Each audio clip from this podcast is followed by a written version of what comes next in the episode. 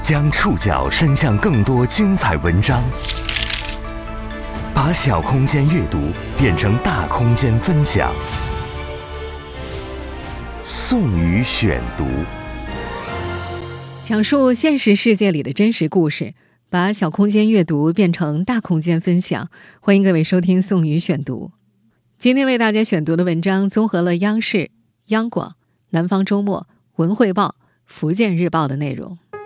许多人通过种菌草、种菇、养书，摆脱了贫困，改变了他们的命运。因为在党代表通道上，面对全世界再次谈起幸福草、有益草，七十九岁的菌草专家林占西再次登上了各家媒体的热搜榜。林占西的第一次走红，是因为二零二一年年初热播的主旋律电视剧《山海情》。那部电视剧中的菌草专家林一农就是以他为原型的，但电视剧中呈现的扶贫故事只占据了林占西人生的一小部分。现实中，这位世界菌草技术之父培育菌草的故事一直在延续，助农扶农，治理生态环境。他这辈子的试验和探索一直围绕着菌草，不断趟出一条没有人走过的路。宋宇选读，今天为您讲述林占西与他的野草之路。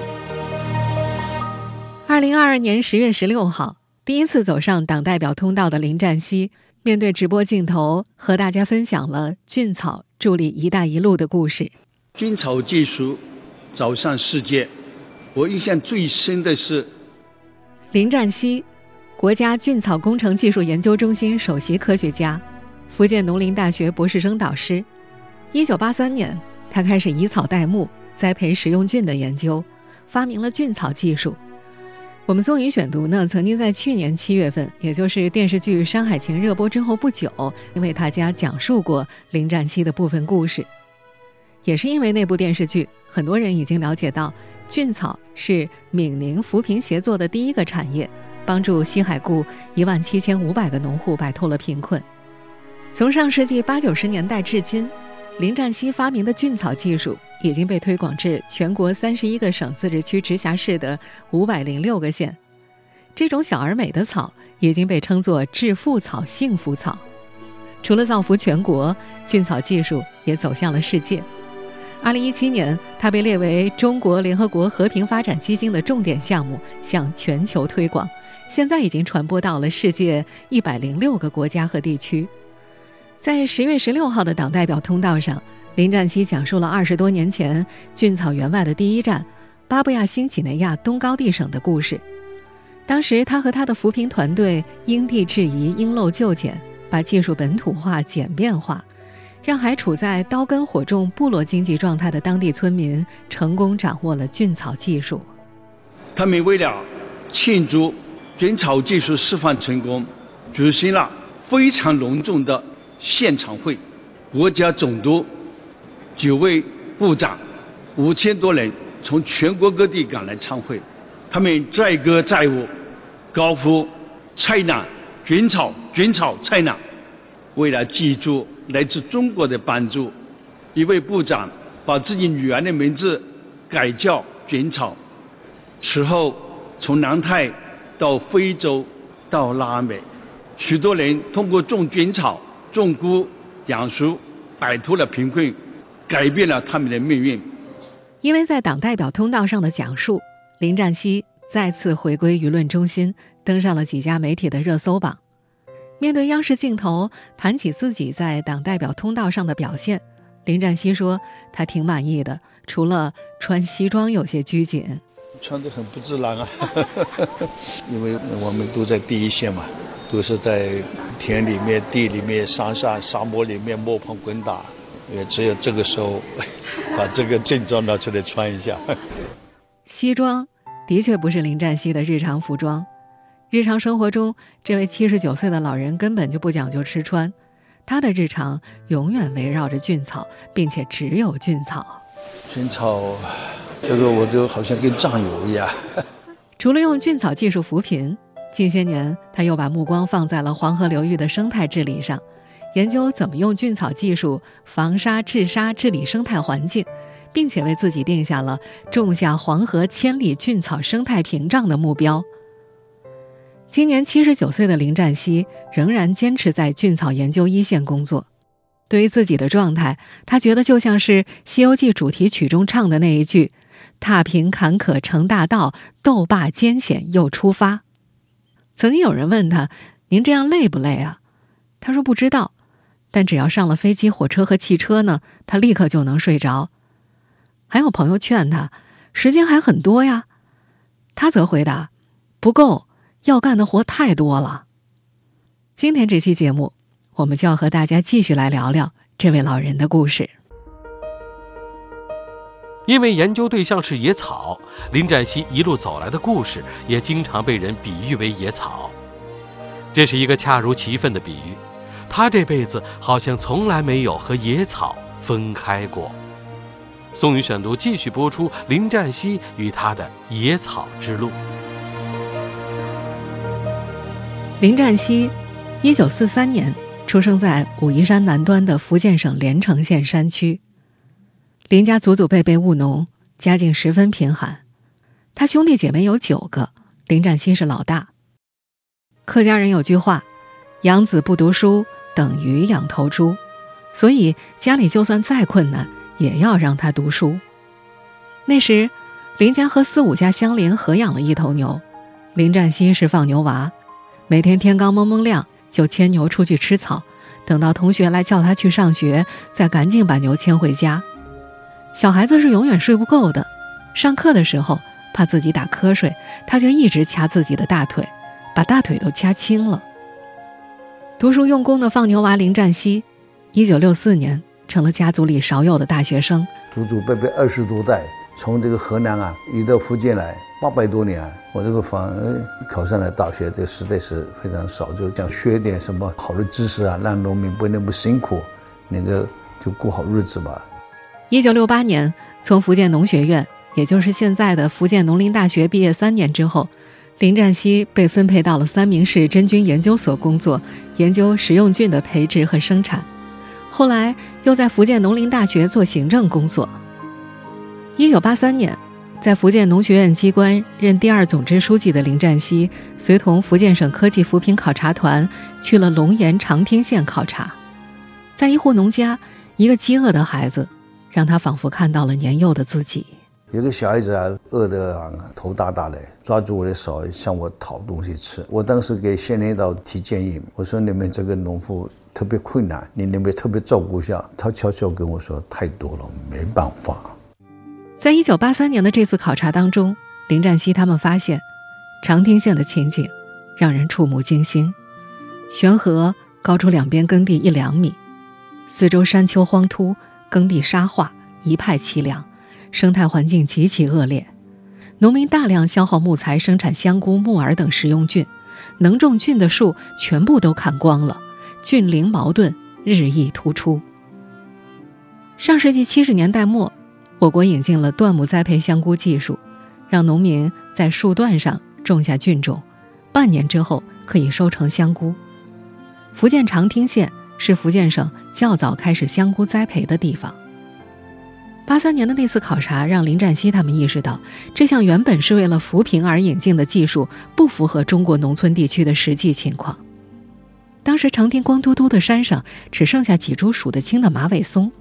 山里的树再多也经不起砍，这么种菇是不可持续的。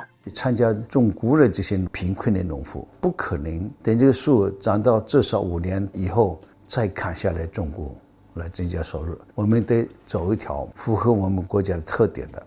有没有更好的办法来种菇？能不能用木质化程度较高的草来代替树木作为培养基呢？站在家乡冠志山的山头。望着漫山遍野的芒秸，林占西眼前一亮。当时我们这个闽西啊，你明白啊，满山遍野都是芒秸。当时没人试过，我们也不知道行不行。香菇菌株很多，也不知道哪个菌株，呃，有可能用用这个芒秸来栽培。没有参考资料，没有前人实践，没有仪器设备。一九八三年考察结束，四十岁的林占西就辞去了行政职务，靠着一腔热情，开始专心研究以草代木栽培食用菌的技术。我们是自己总结一个叫商机系统筛选法，用试管的这个配方来来筛选，筛选去看看哪个配方啊有可能生长，在这个基础上再进一步再进行实验。在经历了无数次的失败之后，一九八六年十月，培养菌种的瓶壁上终于钻出了一朵香菇。就觉得发现新大陆那样是非常兴奋。只要能有一朵香菇能长，就说明我们这个办法是可行啊。八七年四月二十五号，专家们鉴定了，认为这个有理论价值，呃，是国际首创了。五月份马上就把这技术传播给美西的贫困地区。能变出香菇的芒奇，迅速成为福建扶贫开发战场上的生力军，并在1995年被中国扶贫基金会列为科技扶贫首选项目。两年后，中国菌草又成为闽宁扶贫协作项目。这就是电视剧《山海情》里讲述的故事了。宋宇选读继续播出林占西与他的野草之路。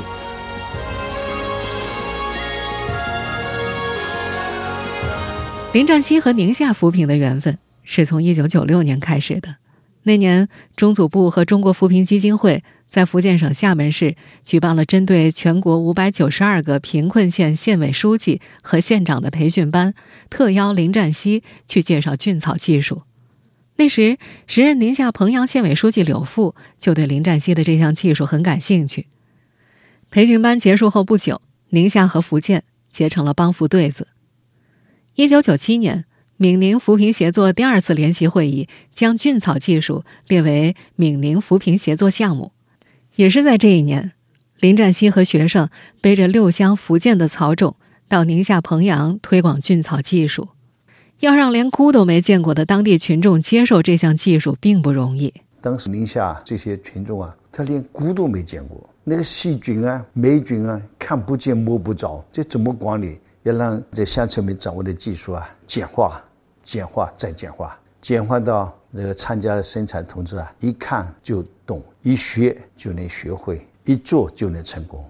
现任国家菌草工程技术研究中心科研部部长林长兴，一九九七年跟着老师林占西去宁夏，那次他见识了老师是怎么从看似不可能的地方找到缝隙，从缝隙中扒拉出解决问题的办法。当时我们到农户家里有很多窑洞废弃了，那林老师就马上发现窑洞是冬暖夏凉，只要烧焦改造，种上菇甚至比那个别的地方的优势更好。彭阳县冬天滴水成冰，昼夜温差大，因为担心影响食用菌生长，林占西就建了半地下的菇棚，并且利用废弃的窑洞栽培食用菌。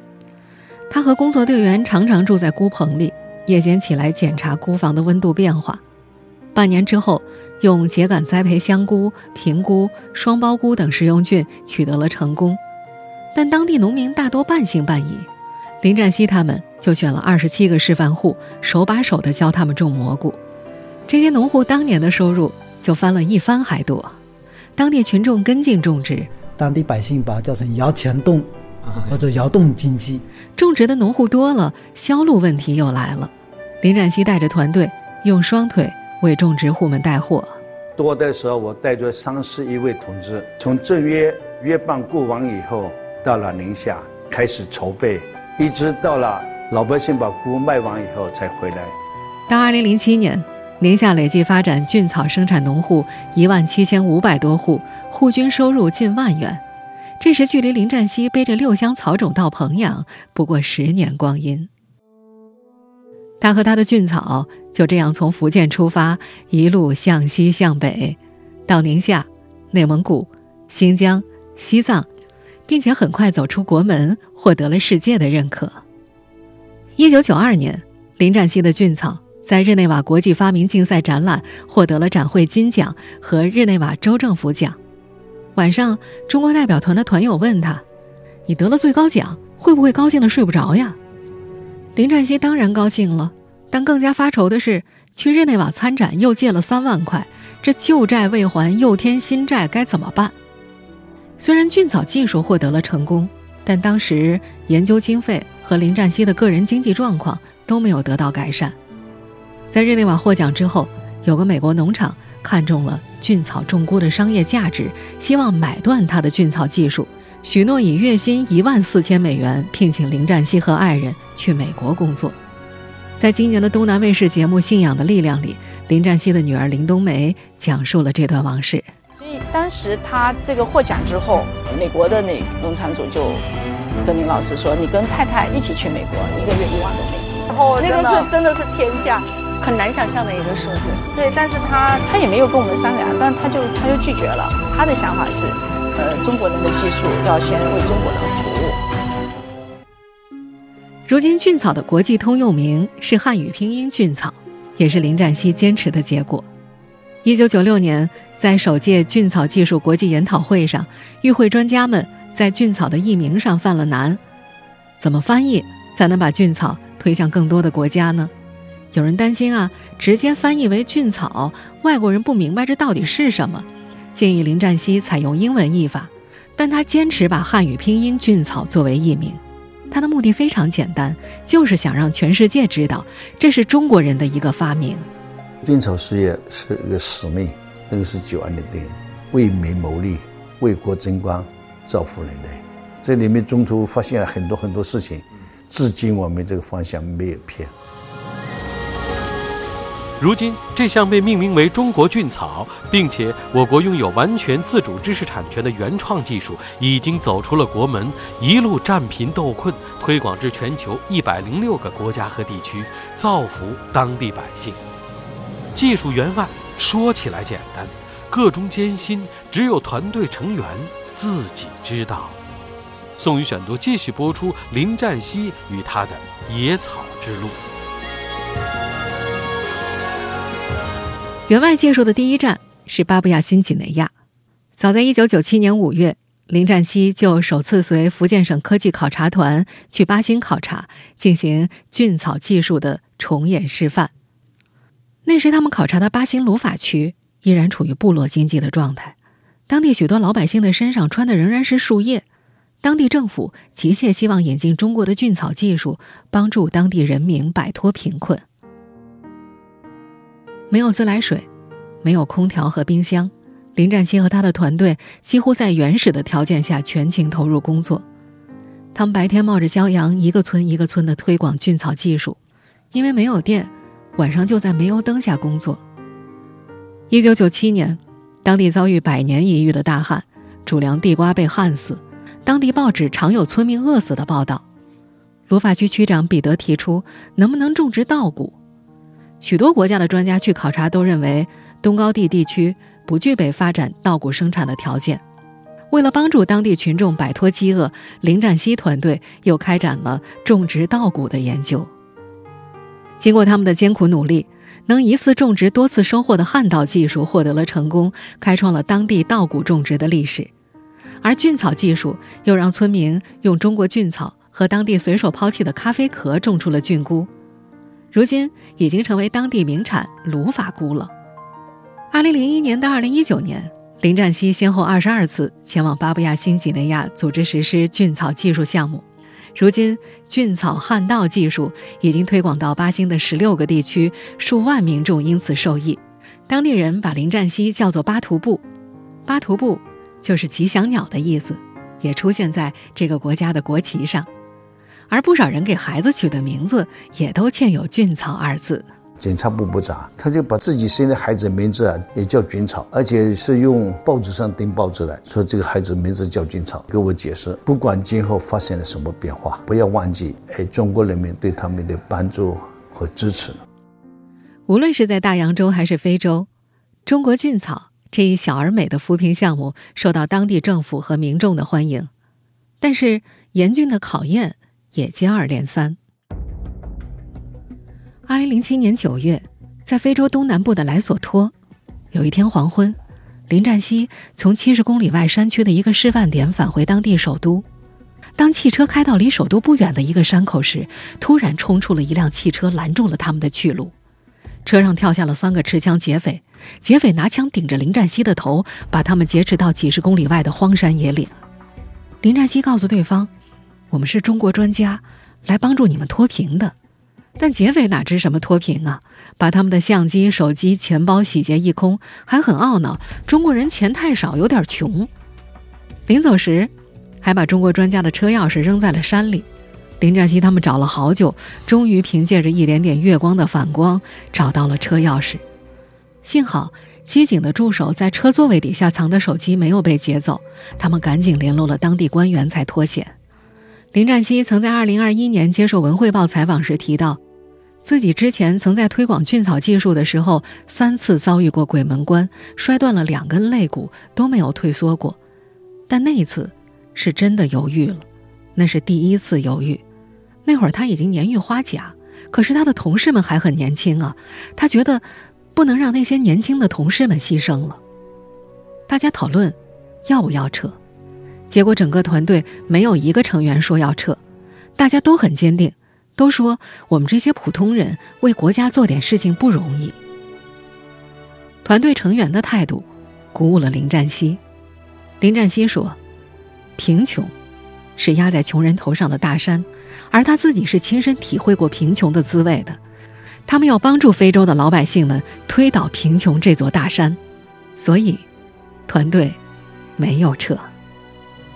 也许正是从小对穷有着深切的体会。”林占西凡事都会设身处地的为对方着想。女儿林冬梅记得，2005年父亲去卢旺达推广菌草项目的时候，路过一片因为管理不善而绝收的稻田，见到当地人还在用最原始的人力翻耕土地，他当即就停下来要教授他们旱稻技术。于是他就主动的就跟当地的农业部官员说。我在教你们做旱稻技术，可以不用水田嘛？看得出来，他是发自内心的同情，所有的技术都要帮助他们。如今，林占西担任首席科学家的国家菌草工程技术研究中心，已经在国内外培训了两百七十多期、一万零五百多名外国技术人员和官员学者，还为十一个发展中国家培养了二十五名菌草专业的硕博士留学生。二零二零年的教师节。国内外的学生们给他定制了一个非常特别的地球仪作为礼物，上面标注了菌草目前覆盖到的一百零六个国家和地区。这个是很珍贵的礼物。当老师的，特别是这个技术是我是发明者，看到学生那个理解了，这当然非常高兴。我们希望他们学好本领，回到他们自己国家，造福他们国家和世界菌草产业发展做贡献。如果把这个地球仪上菌草覆盖的地区对应到全球灯光分布图上，我们就会发现，大多数都是漆黑一片，而林占西和他的团队则在用他的菌草点亮这些地方。如今，菌草技术成了拓展中国和平外交的职务大使，为发展中国家破解发展难题提供了中国方案。为全球减贫事业贡献中国智慧，而从事了三十多年菌草研究的林占西，并不满足菌草仅仅被运用在助农扶贫上。这些年，他依然不断拓展菌草技术的生态治理功能。宋宇选读继续播出林占西与他的野草之路。这些年。一直活跃在菌草研发和推广一线的林占西，最常去的地方是沙漠荒滩、黄土高坡、青藏高原。至今，他和他的团队已经筛选培育了四十九种菌草，菌草技术也从最初的以草代木种菇，扩展到菌草生态治理、菌草饲料、菌物肥料、菌草材料、菌草生物质能源开发等众多领域。经过反复实验，林占西发现菌草不仅能够致富，还能够治沙。因为菌草的生命力很强，根系发达，有很好的固沙功能。菌草还有很强的固氮能力，可以改善土壤，提高土壤的肥力。早在2010年，林占西团队就在福建闽宁镇荒漠上种植巨菌草，经过专家验收，亩产仙草二十吨，为黄河流域荒漠化治理和菌草业的发展。提供了一种生态、经济、社会三大效益有机结合的新模式。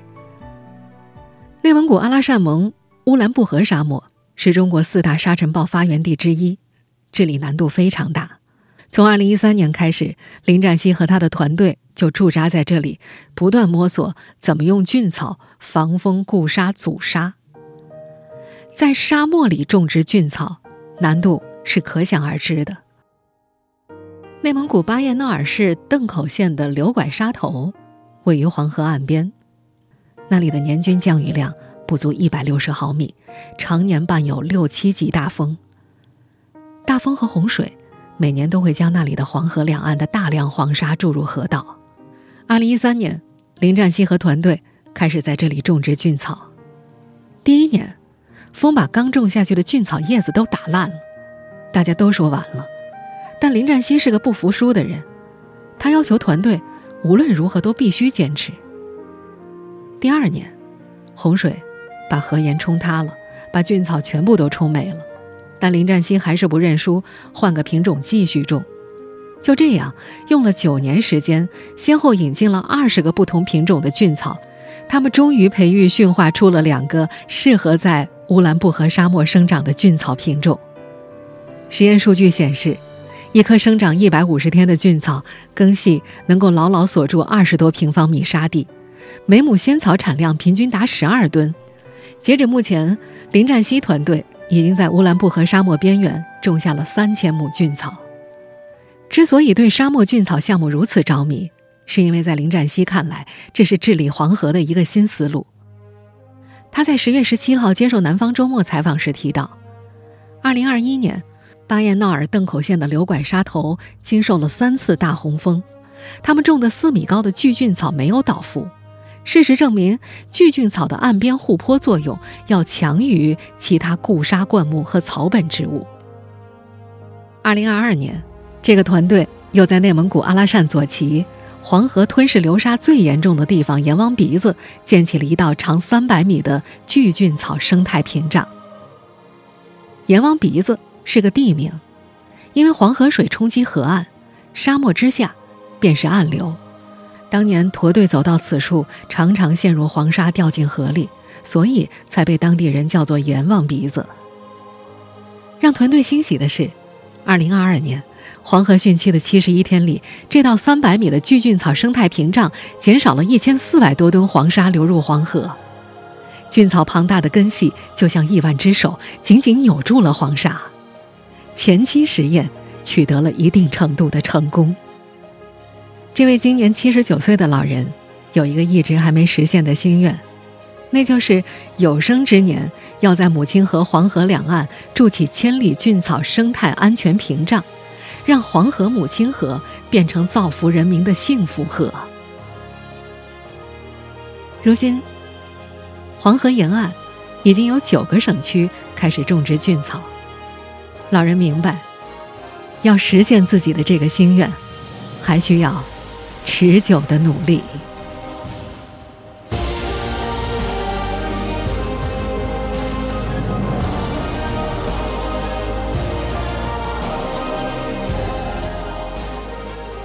以上您收听的是宋宇选读《林占西与他的野草之路》。